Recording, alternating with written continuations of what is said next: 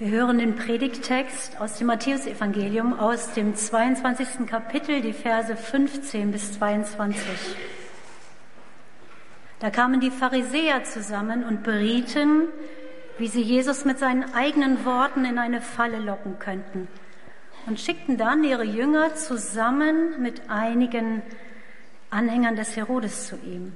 Rabbi, sagten diese, wir wissen, dass du aufrichtig bist uns, uns, und uns wirklich zeigst, wie man nach Gottes Willen leben soll. Du fragst nicht nach der Meinung der Leute. Jesus durchschaute ihre Bosheit sofort und sagte, ihr Heuchler, warum wollt ihr mir eine Falle stellen? Zeigt mir die Münze, mit der ihr die Steuern bezahlt. Sie reichten ihm einen Denar. Da fragte er, wessen Bild und Name ist darauf? Des Kaisers, erwiderten sie. Nun, sagte Jesus, dann gibt dem Kaiser, was dem Kaiser gehört und Gott, was Gott gehört. Über diese Antwort waren sie so verblüfft, dass sie sprachlos weggingen. Ich weiß nicht, wie eure Morgen denn bei euch zu Hause aussehen. Es gibt ja so Kategorien, in die man ganz gerne einteilt. Äh, da gibt es also die Morgenmuffler, äh, die morgens nicht so gut zu sprechen sind. Und dann gibt es die fröhlichen Leute, die morgens aufwachen, als wäre nichts passiert, obwohl man ja ganze Nacht hinter sich hat.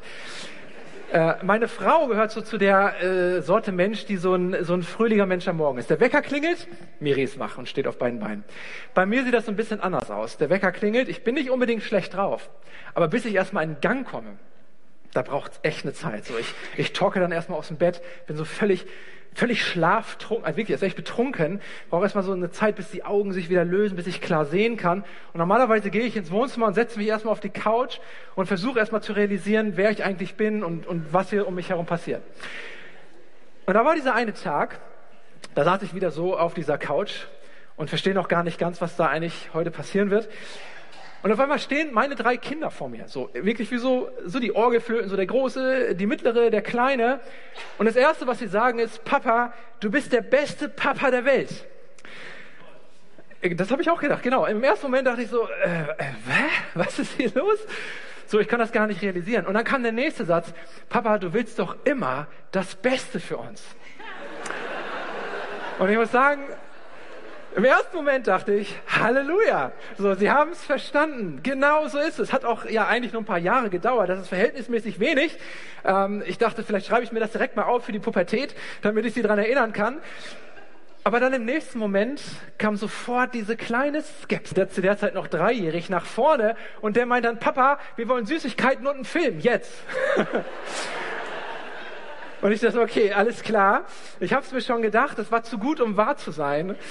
Ähm, und ihr müsst jetzt übrigens zur Schule und du musst in den Kindergarten zum Kleinen. So, das war äh, mitten in der Woche.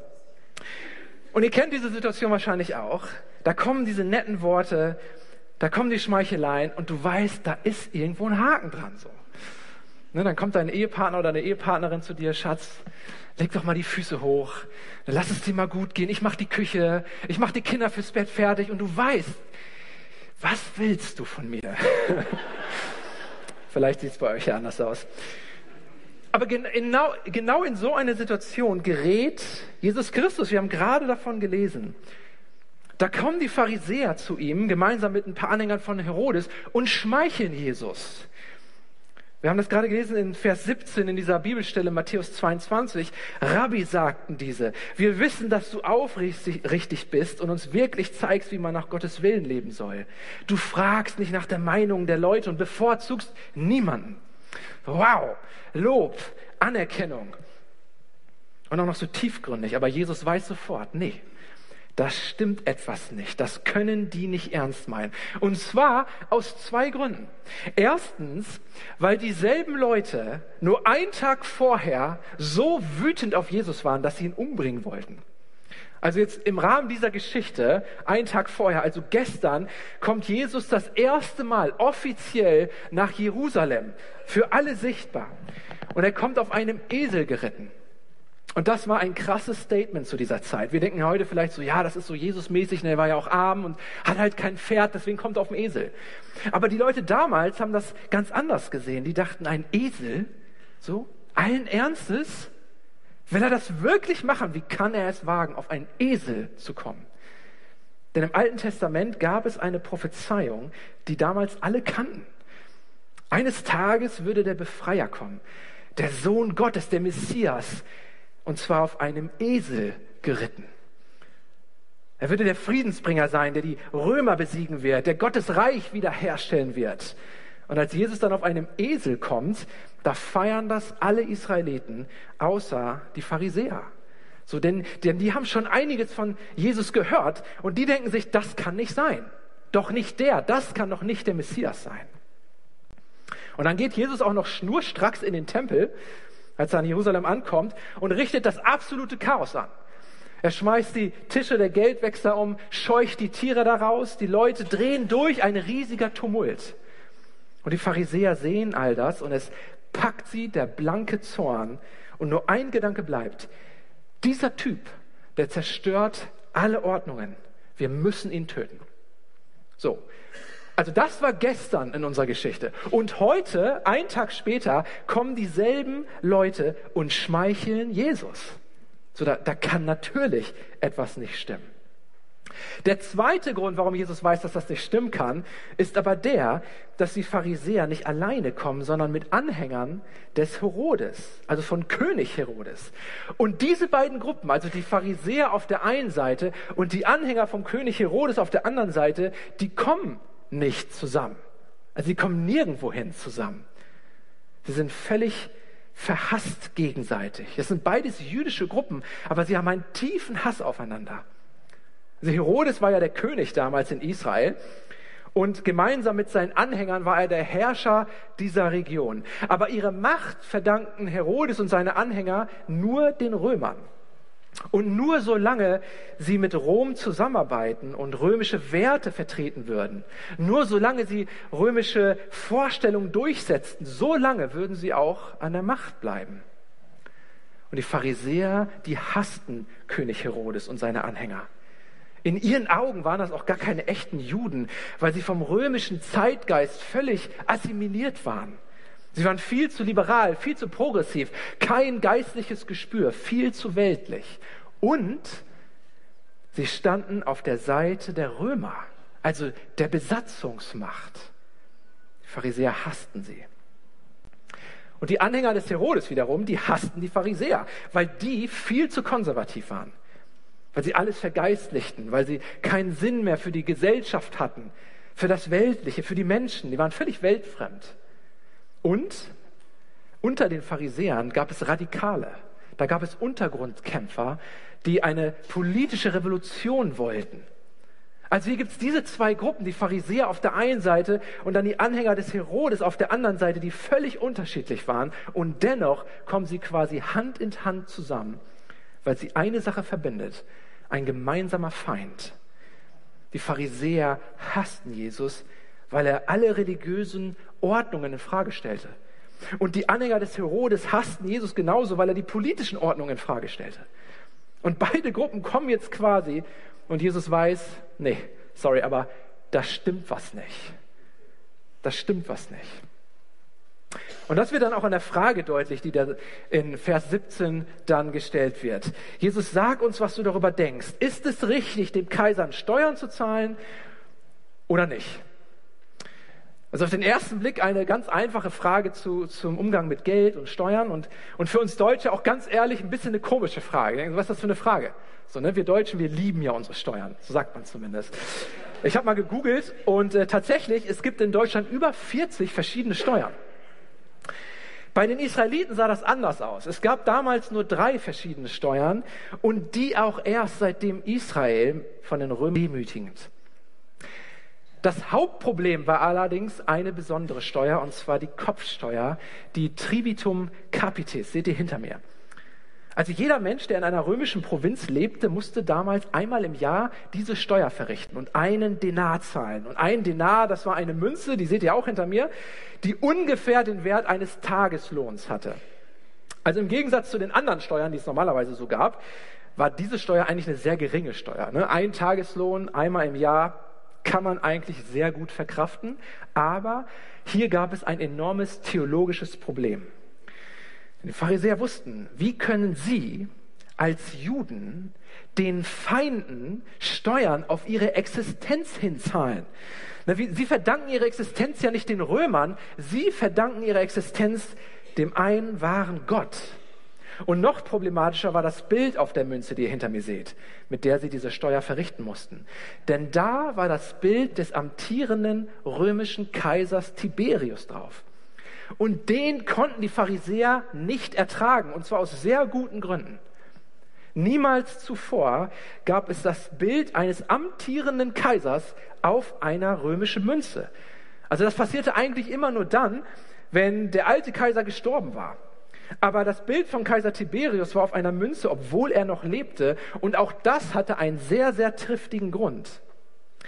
Einige Jahre zuvor, als der alte Kaiser, also der Vater von Kaiser Tiberius gestorben war, da befahl sein Sohn, der neue Kaiser, Kaiser Tiberius, dass man jetzt seinen toten Vater im ganzen Reich als Gott verehren sollte. Und das war ein ziemlich cleverer Move. Denn wenn der Vater von Tiberius ein Gott war, wer war dann Tiberius? Genau, der Sohn eines Gottes. Und genau so verstand sich Tiberius auch. Er war der Sohn eines Gottes, der Pontifex Maximus, der Heilsbringer, der Friedensstifter, der, der Wohlstand und Sicherheit für alle im Reich bringen würde. Also Tiberius hatte den Anspruch, sowas wie eine römische Variante des jüdischen Messias zu sein. Und für die Pharisäer war das ein absolutes No-Go. Wenn schon dieser dahergelaufene Jesus aus Nazareth nicht der Messias sein kann, dann doch erst. Das war theologisch total aufgeladen. Die Gegenspieler, die sahen das ein bisschen entspannter. Diese progressiven Anhänger des Herodes, für sie war das Ganze einfach nur eine ganz realpolitische Entscheidung.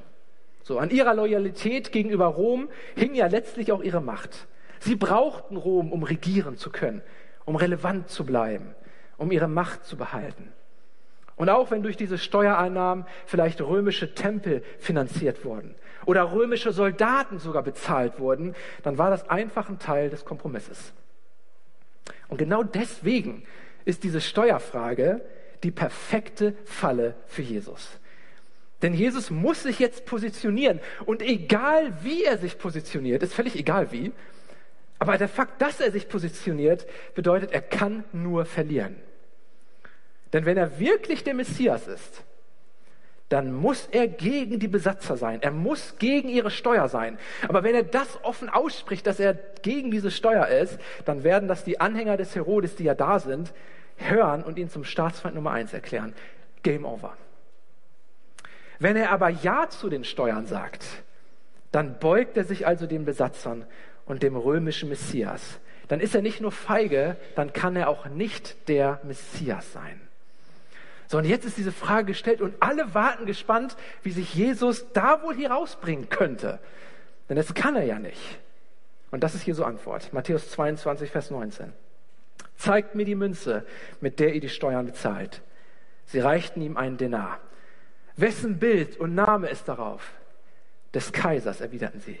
Nun, sagte Jesus, dann gebt dem Kaiser, was dem Kaiser gehört, und gebt Gott, was Gott gehört.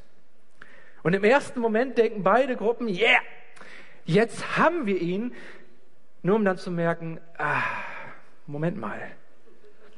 Denn plötzlich merken sie, dass sie es jetzt sind, die eine Frage beantworten müssen. die Frage lautet, äh, wem gehört hier eigentlich was? Also, was gehört denn dem Kaiser, was wir ihm geben sollen? Und was gehört denn Gott, was wir ihm geben sollen? Und erst beim zweiten Nachdenken wird klar, dass Jesus hier alle Kategorien sprengt. Dass er das ganze Denken auf den Kopf stellt. Die ganze Trennung zwischen heilig und nicht heilig, äh, gut und schlecht und, und Rom und, und Juden und weltlich und geistlich und alles bricht zusammen. Und das wird deutlich am Vers 20, als Jesus sagt oder fragt, wessen Bild ist auf der Münze? Und im griechischen Text benutzt Jesus hier das Wort für Bild, das Wort Icon. Und Icon kommt aus dem hebräischen Wort Selem. Und es bedeutet nichts anderes als Bildnis oder Ebenbild. Markus Zobeck hat genau über dieses Wort und über diese Bibelstelle schon mal vor einem halben Jahr gepredigt, als es um Wahrheit und Identität ging. Denn natürlich klingelt es sofort bei den Pharisäern, als sie das hören. Als Profis der Torah wissen sie genau, woher Jesus dieses Wort Ebenbild, Slem, eigentlich genommen hat. Und das kommt aus 1. Mose 1, 27. Und da lesen wir, da schuf Gott den Menschen nach seinem Bild, Selem. Er schuf ihn als sein Ebenbild, Beselem. Und mit diesem Bezug zur Ebenbildlichkeit entsteht in den Pharisäern ein Dialog, der sich ungefähr so anhörte. Also wenn ich dem Kaiser geben soll, was sein Ebenbild trägt, also diese Münze, dann soll ich Gott wohl das geben, was sein Ebenbild trägt. Und was trägt Gottes Ebenbild? Du selbst. Wir selbst. Ich. Wir alle. Egal wer ich bin, ob ich Bremer bin oder Habenhauser oder Bremen-Norder oder Bremerhavener oder wie auch immer wir da alle hier so verteilt sind, ob ich Tadschike bin oder Iraner oder Ukrainer oder Amerikaner, egal ob ich Israelit bin oder Palästinenser oder Ägypter oder, oder wer auch immer, aber jeder Mensch auf dieser Welt ist zunächst mal als Ebenbild Gottes geschaffen.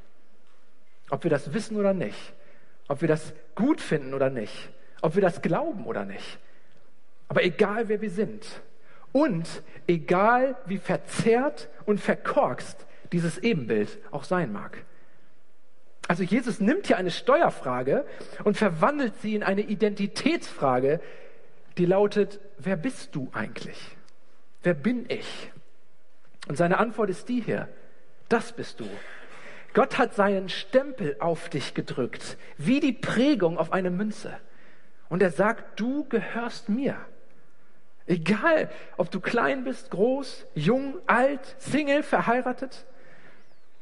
Und das ist natürlich ein Gedanke, der nicht nur bei den Pharisäern provokant war, das ist auch ein Gedanke, der in einer individualistischen westlichen Welt, wo wir an ein autonomes Ich glauben, extrem provoziert. Denn mit anderen Worten sagt Jesus hier, du bist nicht autonom.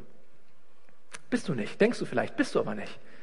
Du gehörst jemandem, du gehörst Gott.